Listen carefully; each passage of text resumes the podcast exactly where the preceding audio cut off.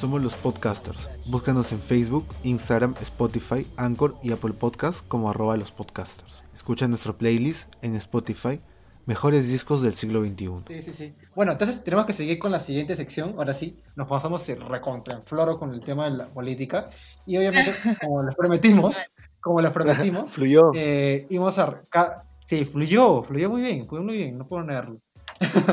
eh, íbamos a, a recomendar o qué es lo que hemos, hemos estado pasando la cuarentena, ya sea películas o música. Y bueno, eh, el, Rubén va a ser el, el primero que nos va a recomendar un par de discos o un par de canciones.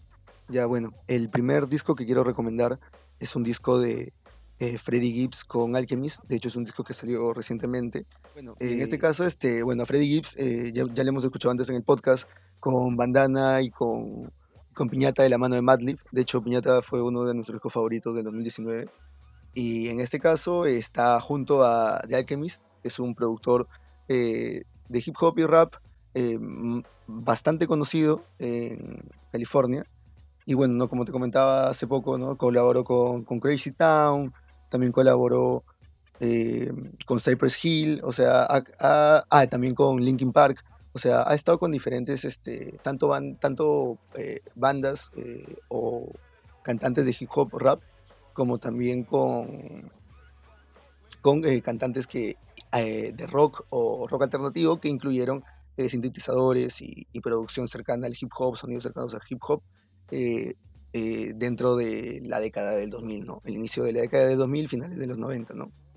Entonces, este, es una mezcla bastante chévere. De hecho, es un estilo bastante West Coast, ¿no? Eh, y, genial, ¿no? Porque sabemos que, que en este caso Freddie Gibbs tiene un flow bastante cercano al gangsta rap, ¿no? Eh, cercano a lo que, de hecho, eh, mucha gente no muy volada a veces este, lo compara con que a veces tiene un rango vocal en algunas canciones que recuerdo se asemeja a Tupac, ¿no? Este, pero me parece paja, ¿no? También es un buen performer. De hecho, eh, con Madley fue algo interesante, ¿no? Porque era una mezcla de eh, jazz y hip hop, ¿no? Eh, con, con influencias de, de swing, de funk, de soul, ¿no? Y, y en este caso, ¿no? Este, con este flow de gangsta rap, ¿no? Con este estilo de, de, cantar. Pero en este caso, ¿no? Es algo más de West Coast, ¿no? Es un, es un, es un álbum más de ese tipo. De hecho, es chévere porque también este, tiene un poco más de estos sonidos funky, ¿no? Eh, en cuanto a los amplios de, del disco, al menos por el momento no me, no me he detenido a analizarlos o a buscarlo. De hecho, el disco es bastante reciente, pero eh, destaco la participación de, de Tyler, the Creator. De hecho, también la participación de eh, Conway the Machine en una canción que me, que me vacila mucho y que va a ser la que voy a recomendar de este disco. Y, y de hecho, ¿no? Este, el aporte de, como en este caso comenté, ¿no? De Tyler, o sea, va muy bien en la línea de, de del, del- concepto que quieren transmitir, ¿no? Que es este, nuevamente, ¿no? Abarcar lo que es eh, la, el, estar este, vendiendo drogas o hacer todo por tu gente, ¿no? Por, por, por la gente del barrio, ¿no?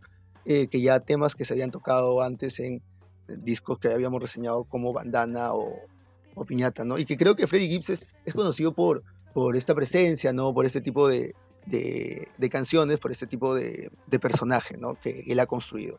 Y la canción que recomiendo es Babies and Fools, que habla de esto, ¿no? Del sentido de familia, ¿no? De cuáles son las cosas importantes para él, para Conway the Machine, eh, que, es, que es un cantante que lo acompaña, eh, un cantante de, con, con una voz eh, bastante buena dentro de- del neo soul.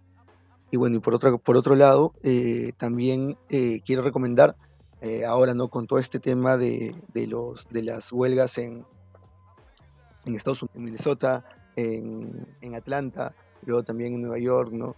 Eh, un documental que se llama LA 92, que de hecho está en Netflix. no sé si está fuera de la plataforma, pero el caso es el de Rodney King, eh, que fue un, un- afroamericano que fue asesinado por brutalidad policial. ¿no? Y de hecho también citan otro caso de una adolescente asesinada por una eh, dueña de una tienda coreana, surcoreana. eh, de hecho, para resaltar, ¿no? En Los Ángeles hay muchos negocios surcoreanos Y lo chévere de la, de la bueno, lo, lo, lo interesante del, del, documental es ver cómo se generan grupos un poco en, en, base a, la etnia, grupos étnicos, eh, pero en todo el desorden y todo el caos, al final realmente todos se ven afectados. Es eh, interesante que también vean y se den cuenta eh, si, tal vez pueden atar caos o relaciones o similes con lo que está sucediendo, con lo que sucedió recientemente en las protestas en Chile, con las protestas en Bolivia y las protestas en Ecuador. Eh, creo que es importante para ver la forma en la que actúa el gobierno y la forma en la que se criminaliza la protesta. Y ahora, bueno, vamos a escuchar eh, esta canción, eh, la que les recomendé, Babies and Food, con Conway the Machine, del disco Alfredo.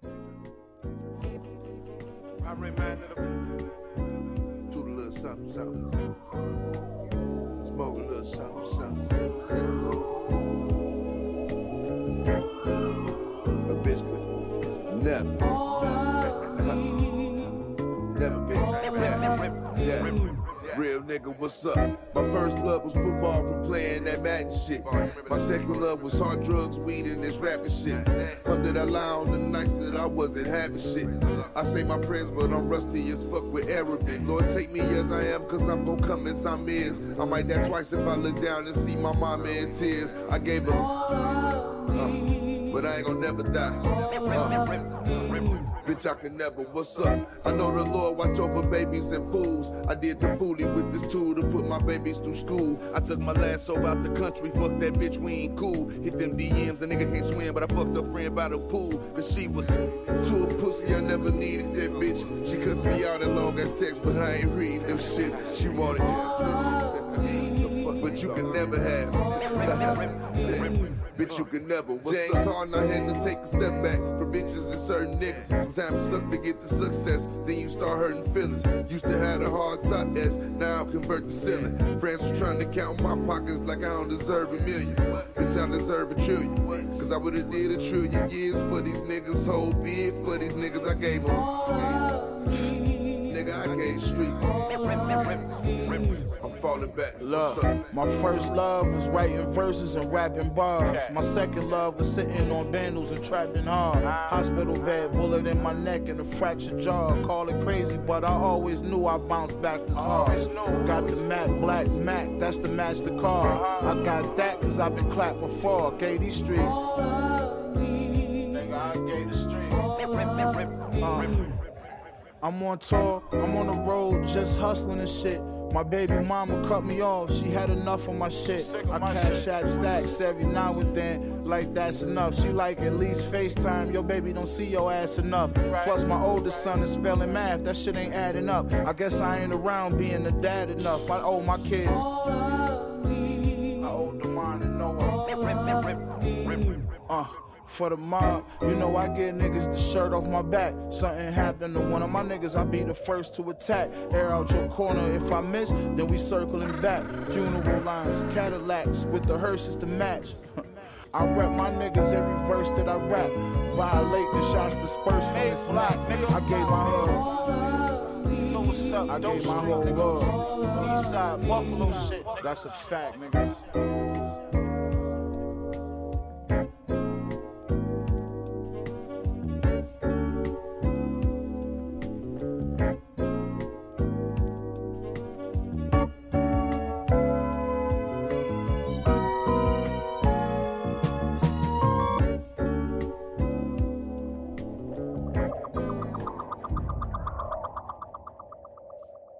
Yo, yo lo que he estado escuchando durante esta cuarentena, un disco que me ha acompañado durante estos meses, ha sido el Heaven to a Torture Mind de Ives Tumor, que es uno de mis artistas favoritos, porque no, no se encasilla muy bien en un solo género y es bastante... le gusta nadar muchísimo en sus, en sus propias influencias. Este disco de hecho salió el 3 de abril, justo cuando estábamos recién empezando lo de la cuarentena y tal, y fue, fue bastante bonito estar con este disco a tope toda la cuarentena. Una de mis canciones favoritas es Dream Palette, que bueno, después la escucharemos. Y, y bueno, en este disco de hecho colabora con Kelsey Lou, que es una cantante que recién empieza a surgir que creo, si no me equivoco, ha hecho, tiene una canción para la banda sonora de, de una serie muy famosa de HBO, que ahora mismo no me acuerdo, no, no, no recuerdo el nombre, pero eh, actúa Zendaya en ella. Y aparte de colaborar con Kelsey Lou en este disco, también colabora con la vocalista de Sunflower Bean, que es otra de mis bandas favoritas. Entonces colabora con Julia Coming y Kelsey Lou. Y aparte de, esta recomendación musical, quiero hacer una recomendación de película. Eh, Last Man Living in San Francisco, si no me equivoco. Sí, The Last Black Man Living in... No, The Last Black Man in San Francisco. Es una película que se ha estrenado el 2019 y es de Joe Talbot. Esta película se caracteriza por tener una fotografía preciosa que a veces tú ves una, de las escenas, al menos la escena principal, que parece más bien un cuadro y no una fotografía. Y bueno, después te enteras de que porque la imagen se mueve es realmente un vídeo, no una pintura. Esta película va de, de, un, de un afroamericano que visita todos los días una casa bastante elegante en San Francisco, en la parte más pituca de San Francisco. Y luego se entera de que, luego a través de que vas viendo la película, te enteras de que él solía vivir en esa casa y que la cuida, la cuida a pesar de ya no vivir en ella. Y se aferra a ella porque supuestamente su, su abuelo la construyó. Es una película bastante bonita. Y bueno, esas son mis dos recomendaciones.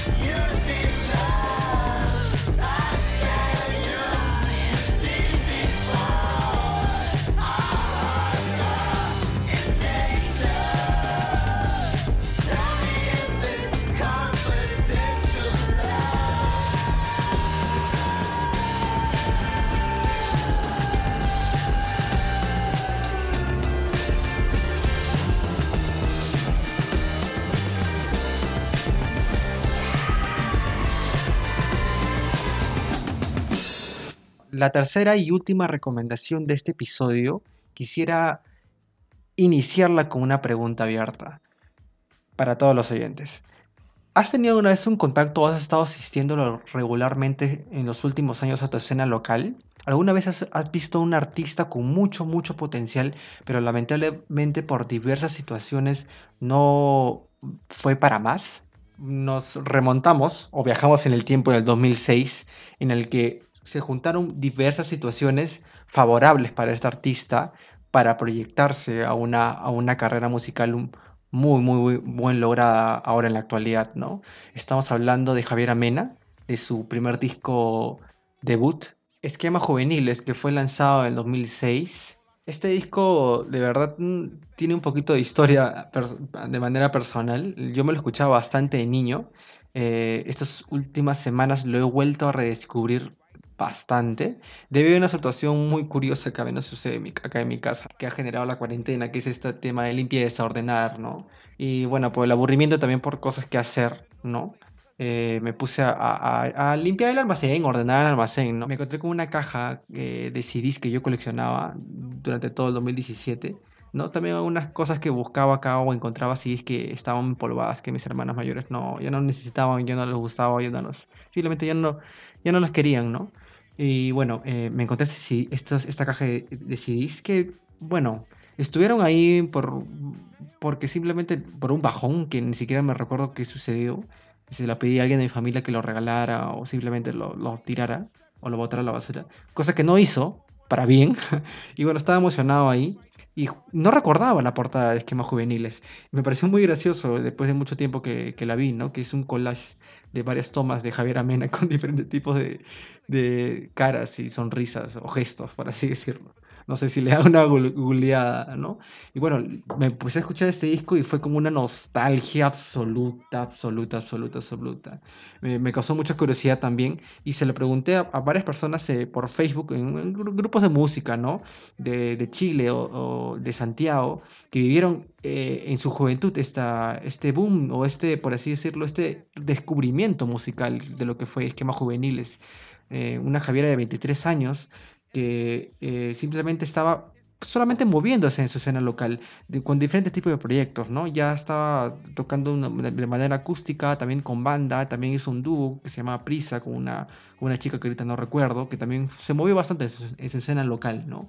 Pero cuando empezó a proyectarse como un proyecto solista, eh, ella ya había recopilado varias canciones, ¿no? Durante toda su pubertad, adolescencia y juventud, hasta sus 23 años, ¿no? Eh, quisiéramos recalcar que la temática de esquemas juveniles es tal cual, un esquema juvenil que se le había proyectado al artista, ¿no? O sea, conseguir un trabajo, estudiar, eh, tener familia, tener una pareja y toda esa cuestión. Pero simplemente uno no puede proyectarse a seguir el mismo camino de todos, ¿no? Eh, Javier Amena es lesbiana, eh, prácticamente cuenta sus vivencias de una manera metafóricamente muy, muy, muy atractiva, muy bella. Se le puede eh, conceder varias interpretaciones a, sus canciones, ¿no? Eh, al siguiente nivel, que es la primera canción con la que abre este disco, es muy, muy influenciado, según ella, por esta canción La Voz de los 80, que es también un disco del disco debut de Los Prisioneros, de inicio de los 80 o mediados de los 80, si no me equivoco. Jorge González para ella, a menos eh, durante esta época, era una, una influencia muy, muy, muy fuerte, pero tampoco hay, de dejar de lado las influencias meramente notorias, ¿no? Que es eh, Peach Harvey, Sonic Youth, estas eh, también eh, What Hit Wonders, esos estilos de sintetizadores de los años, de los años 70, ¿no? Ahí destaca mucho sus canciones como... Cámara Lenta, Sol de Invierno, que también eh, hizo colaboración con otro artista que también se movió bastante su escena local en ese entonces que se llama Jepe. Eh, Yo no te pido la luna, que es un cover que todos nuestras viejitas escuchaban en los años, en los años 80. Eh, está en tus manos, que es una balada muy, muy bonita, de verdad. Y bueno, Esquema Juveniles, que es la canción homónima que quisiera mostrarles o escuchar ahorita, ¿no? Quisiera terminar esta reseña también con una pregunta abierta. ¿Cómo fueron o cómo están siendo tus esquemas juveniles?